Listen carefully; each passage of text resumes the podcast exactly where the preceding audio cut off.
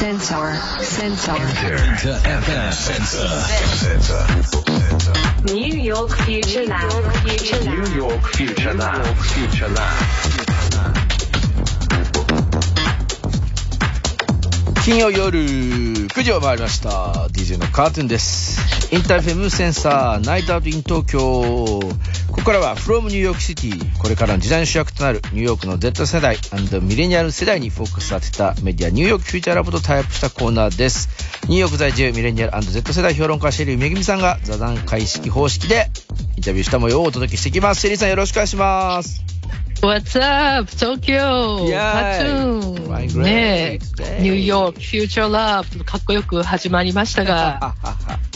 あのー、俺ね、今日のこのね、アメリカン大学入学システム、アファーマティブアクションが意見にっていうことなんですけれども、はいはいこれは、そうなんですよ。アファーマティブアクションってのはどんなことなのか、まずちょっと、俺も聞きたいなと思いまして。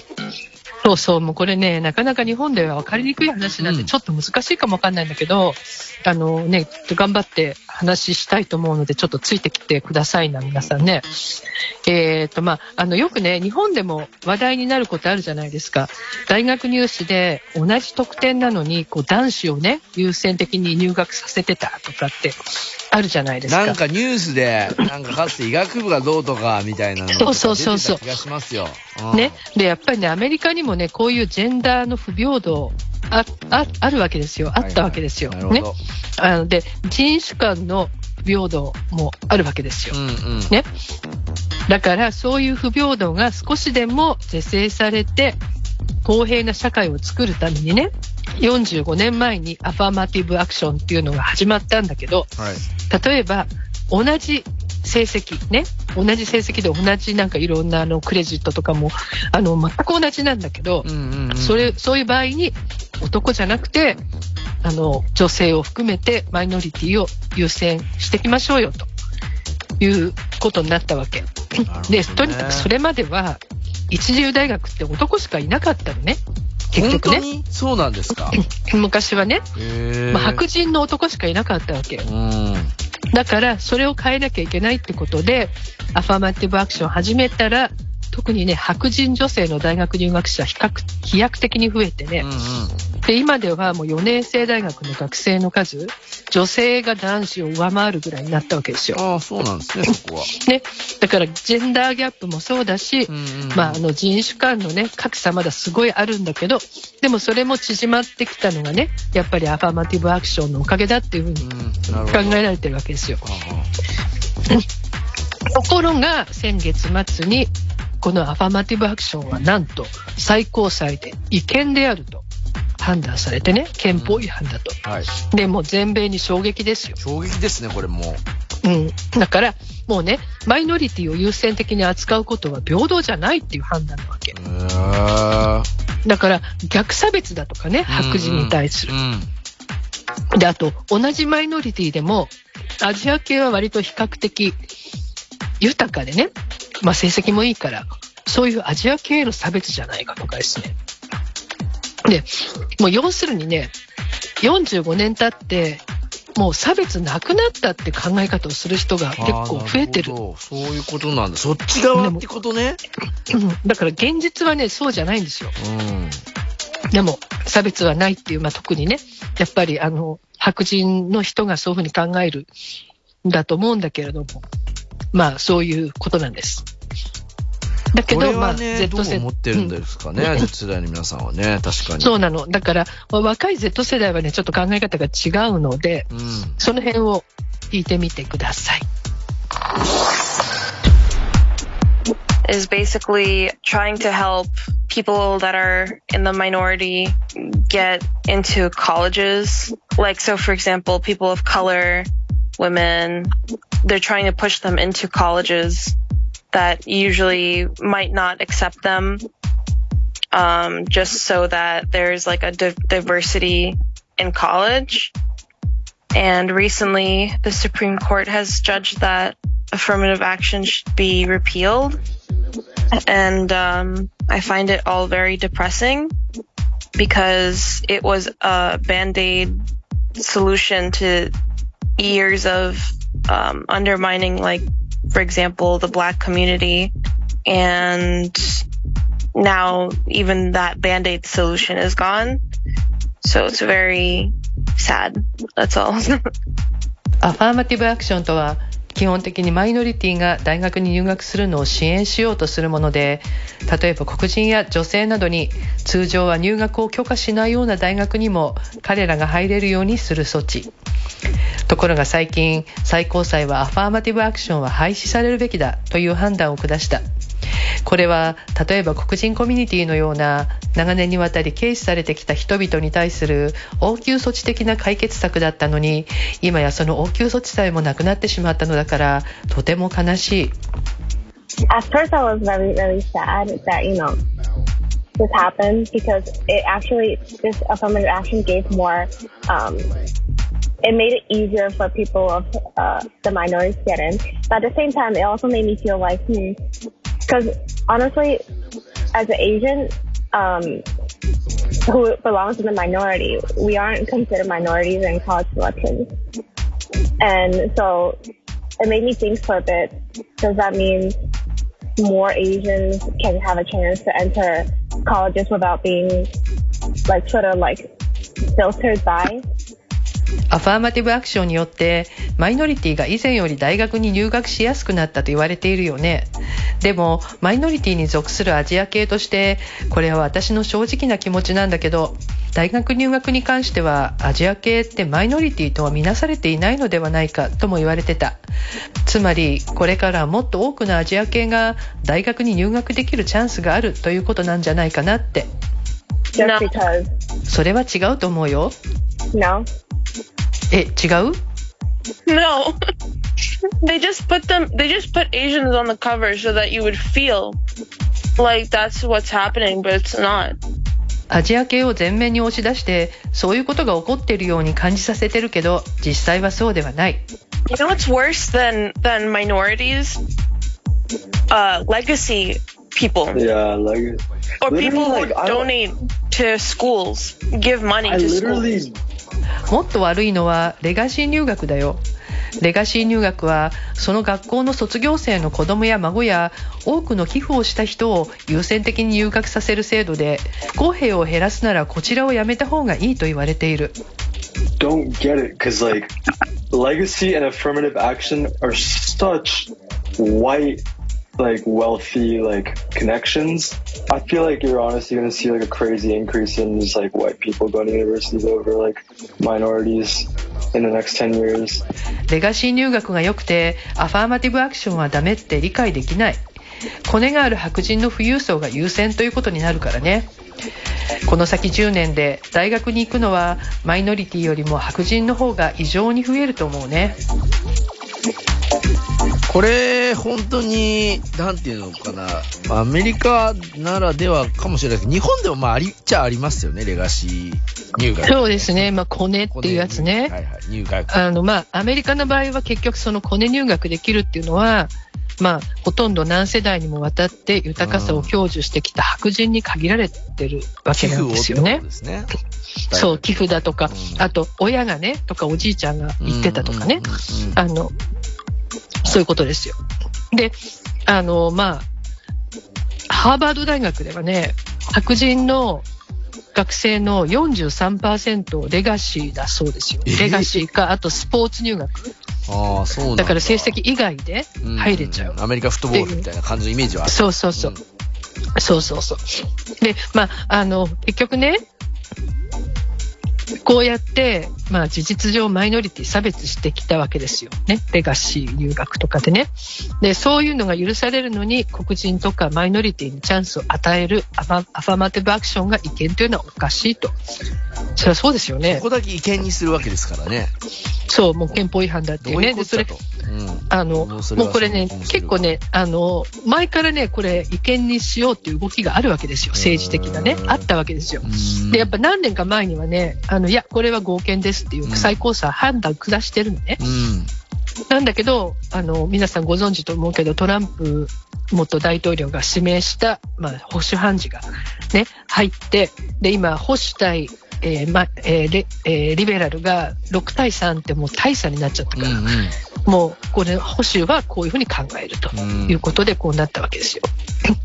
ね、だけどおかしいっていうふうに考える、まあ、当然ダイバーシティあふれる Z 世代はねもう半分近くがマイノリティだからそういうふうに考えるわけですよ。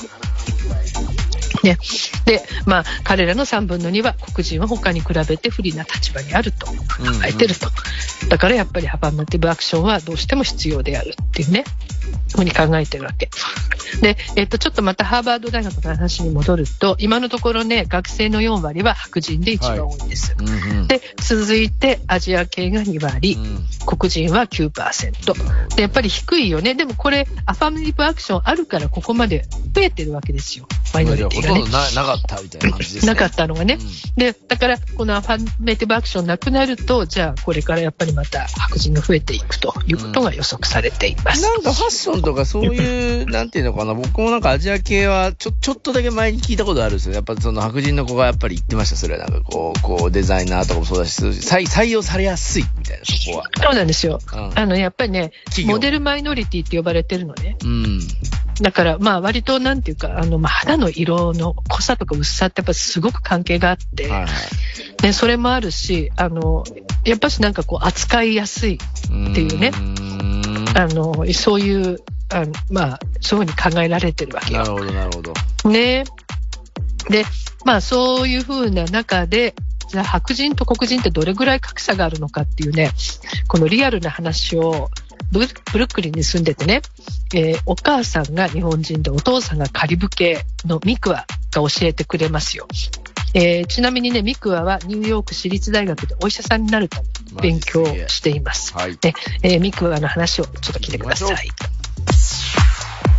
I feel like just growing up in New York City in the public school system, it's just like you really see how like money is so important because my elementary, middle school, and high school were all in like bad, I want to say bad neighborhoods, but they weren't the best neighborhoods. So they did not have a lot of money.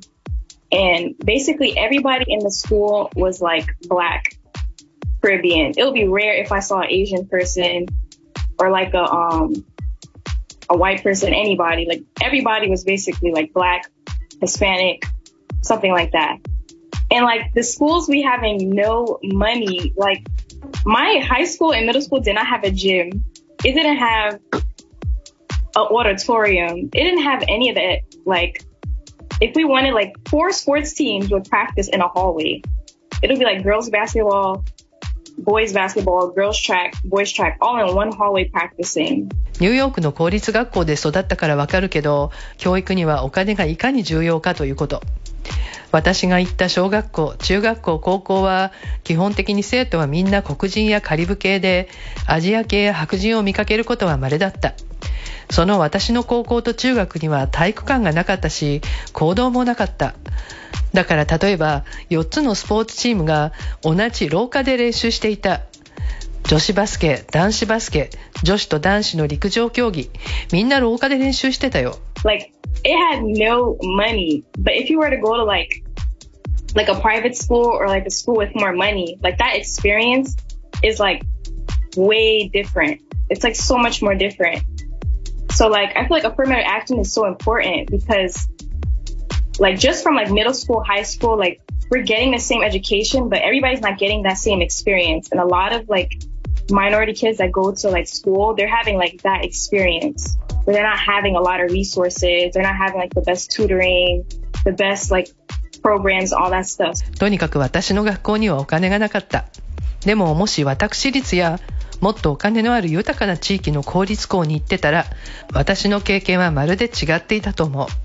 中学から高校まで私たちは同じ教育を受けているように見えて、マイノリティの子供たちは白人の子供と同じ学習経験をしていない。お金がないということは課外授業もないし、補習も受けられないということだから。So It's like you're giving them an opportunity to go in a better place, get more opportunities, go to these Ivy Leagues that don't accept a lot of people that are black or like they just don't. So it's like, it's so important. And I feel like that's their idea of like leveling things, which it really doesn't, but it does at the same time. Like it does make a difference. So it's like, it's just really frustrating to see that we're taking that away because like education can really like get you out of like these really bad, you know, situations where you're like poor or like in like violence and things like that. So like to see that they're taking that away, it's like really frustrating. だから、アファーマティブアクションは重要だと思う。子供たちにとって教育だけがもっといい環境に行くためのチャンスだから。黒人をあまり受け入れない IB リーグの一流校に入るチャンスがアファーマティブアクションだから。貧しいマイノリティが暴力など本当に悪い状況から抜け出すチャンスは教育だけ。だからそれが奪われるのは本当に悔しい。これめちゃくちゃリアルなコメントですね、三河さん。ねえ、もうなんか廊下でスポーツチームが練習するってちょっと考えられない場所が。全くないってことだもんね、もうね。そう、そういうことですよ。ジムとか体育館とかがね。そう、だってあの、グラウンドもないもん。いわゆるへ校庭とか。ーそうなんだ。うん、ないとこ結構ある。あの、もう日本に住んでるとさ、全国的にもうどの公立学校もね、そんなに環境変わらないじゃないですか。だからもう外で遊ぶとこないってことまあないですね、基本的にはね。ねだからもう、それに比べると、アメリカでは貧しい地区の学校は予算がない。うん。で、さらにね、ご飯食べられない子供も多いからね。はいはい。貧しいから。うんでも学習にそういうの大きな影響を与えますよね。で、特に、まあもう残念だけどね、黒人家庭の平均所得は白人の半分なんですよ、まだ。はい。はい。すごい格差なんですね。で、まあそういう中で何とかして這い上がってね、優秀な成績を収めた学生を優先的に留学させようっていう措置がアファーマティブアクションだったわけですよね。だから例えばオバマ大統領ね、アメリカの歴史上初めての黒人大統領が誕生したのも、まあ、アファーマティブアクションあったからこそと、まあ、考えられてるわけですよ。うんうん。ねね。頑張ればトップになれるっていうね、貧しくてもで。そういう希望を持つことにもつながっていたから、ある意味アファーマティブアクションはアメリカンドリームそのものだったとも言えるんですね。それがなくなってしまった今、まあアメリカの未来に悲観的な考えを持つ若者少なくないんですよ。ねまあ日本もね、アメリカほどうじゃないですいいのみたいな感じにもなっちゃいますね。ううん、んだ。からもう、もう、あの、上がっていく方法がもうね、閉ざされてしまった。勉強しても勉強しても、だってね、この人種のあれで、なんつみたいなのがなっちゃったら難しいですよね。結局ねもう本当にあの、そこでピシャッとドア閉められちゃった。うんうん。で、やっぱりアメリカってもうすっごい学歴社会だから、うんやっぱりもう一流大学行かないとね、やっぱり一流の職場にも入れないわけですうんよ。うん。ねえ。まあでも日本もね、アメリカほどじゃないけど、結構学費高騰してるじゃないですそうか。ですね。ねえ、だからやっぱり行きたくても行けない子供増えるんじゃないかなと、ちょっと心配ですね。あの、本当にね、教育の公平っていうのは社会の公平をもたらす、すっごい大事なものなわけじゃないですか。うん。だけど、格差っていうのは、もう資本主義社会だと、黙ってれば格差って広がってしまうんですよ、いろ今んなのままだ。そうですよね。まあ日本ねはどうなっていくのかな、でも日本もそうなってる感じになっちゃってますね。税金の取り方とかもね。こそう、だからやっぱりね、これ本当に努力しないとね、縮まらないんですねう。。うん。うん、だからやっぱりそれ、アメアメリカのね、よそごとかもしれないけど、まあね、日本はそんなに人種問題こんなに厳しくないけど、でもね、あの、やっぱり資本主義のこのすごい激しい勢いっていうのはね、気をつけた方がいいと思いますね。本当に。まあ、日本もちょっと少子化の問題とかがね、あの、あってねどうしていくんだろうかみたいな教育のね、あお金は一人頭は上がってんのにみたいなのとかさ、そんな本当ですよね。子供もなかなかね、増やし、子供もお金も難しいからみたいな議論とかも日々ああるんですけど、この辺の人種の問題みたいなところは、日本はまだそんな、ね、もしかしたら、なんとかな、こう、日常的に思うことはないのかもしれないですけど、そういうのを向き合っていかないといけないんだろうな、同じように。そうね。まあ、世界のね、ほとんどの場所ではこういう問題起きてますよ。うん本当に、ね日本はちょっと例外かもしれないですねそうで。すね。まあ、ただこういうことを考えていきながら、日本もどうしていくのかというのが非常に参考にそうですね。広くね、はい。考えていくといいかもしれないですね。セリさんありがとうございました。ありがとうございました来週もよろしくお願い。します。Thank you. Sensor. Sensor. Enter FM Sensor. Sensor. New York Future Lab. Future Lab. New York Future Lab. Future Lab.